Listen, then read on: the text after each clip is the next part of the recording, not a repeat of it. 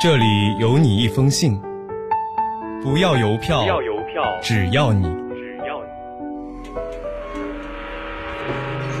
你离开了家乡，离开了家乡，我更想念你。想念你。欢迎收听家书系列栏目。大家好，我是阿星，来自陕西宝鸡。我在南京大学，距离我的家乡一千一百一十七公里。这是我写给爸妈的一封信。爸妈，最近外交部对于美国贸易战的回应，你们应该也看到了。中美贸易战再度升温，然而这一次，中方的回应却是坚定有力的。贸易战，我们奉陪到底。这句话已经在各种社交平台广泛流传。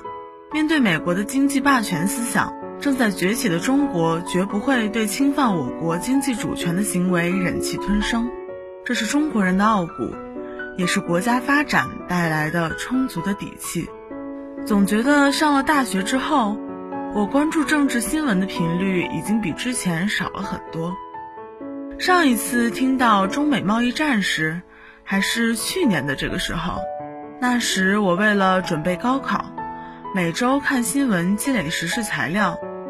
那时我们虽然对美国的恶意经济制裁等行为保持愤怒，但面对中兴等多家中国企业被限制权利后的巨大发展困境，我们所感受到的仍然是和美国经济综合实力的巨大差距，以及以对话方式寻求和解的可能性。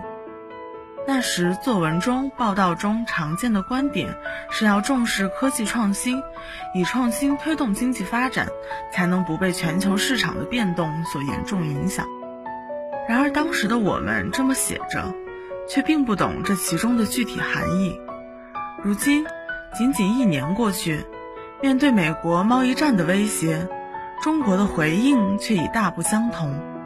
这时，科技创新的方式已经非常多元化，中国由中国制造向中国创造的转型初见成效，一大批国企在全世界享有盛誉，也因此，我们才有底气说出奉陪到底，有能力逐点指出美国特朗普经济政策的漏洞。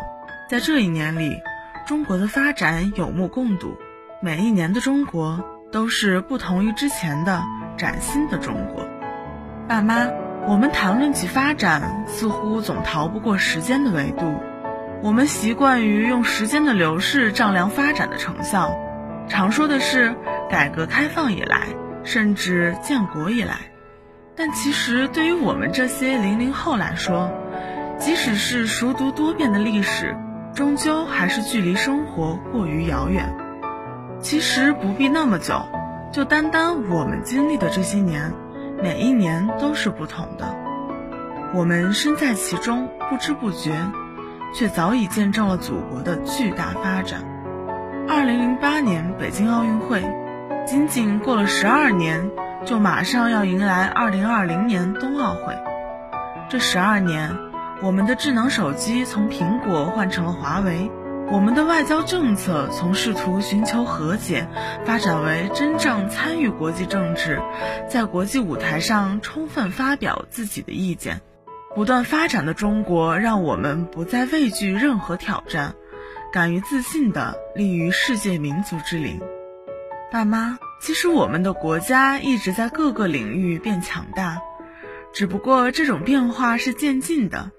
它由一年一年的细微变化累积而成，在这些被分割的时间里，我们能看到对于贸易战的不同反应，同样，我们也能看到对经济低迷的应对方式在不断优化，对于政治民主的推进在不断进行，对于文化包容的实践同样也在不断实施。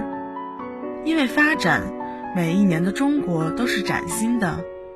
因此，当我们提起国家的发展，不如想一想这一年来周围事物的变化，我们会感到惊喜，国家与我们之间的距离也会不再遥远。离家的路很短，回家的路却很长。本期家书栏目到这里就要和大家说再见了。下期将由我和我的小伙伴继续为您带来关于家书的那些事儿。书里走那些到西出望外的傍晚，骑的单车，还有他和她的对谈。女孩的白色衣裳，男孩爱看她穿。好多桥段，好多的浪漫，好多人心酸，好聚好散。好多天都看不完。刚才问了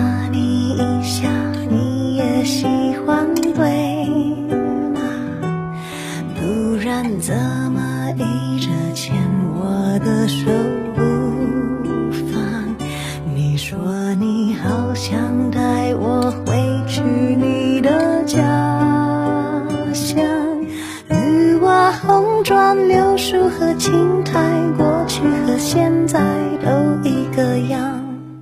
你说你。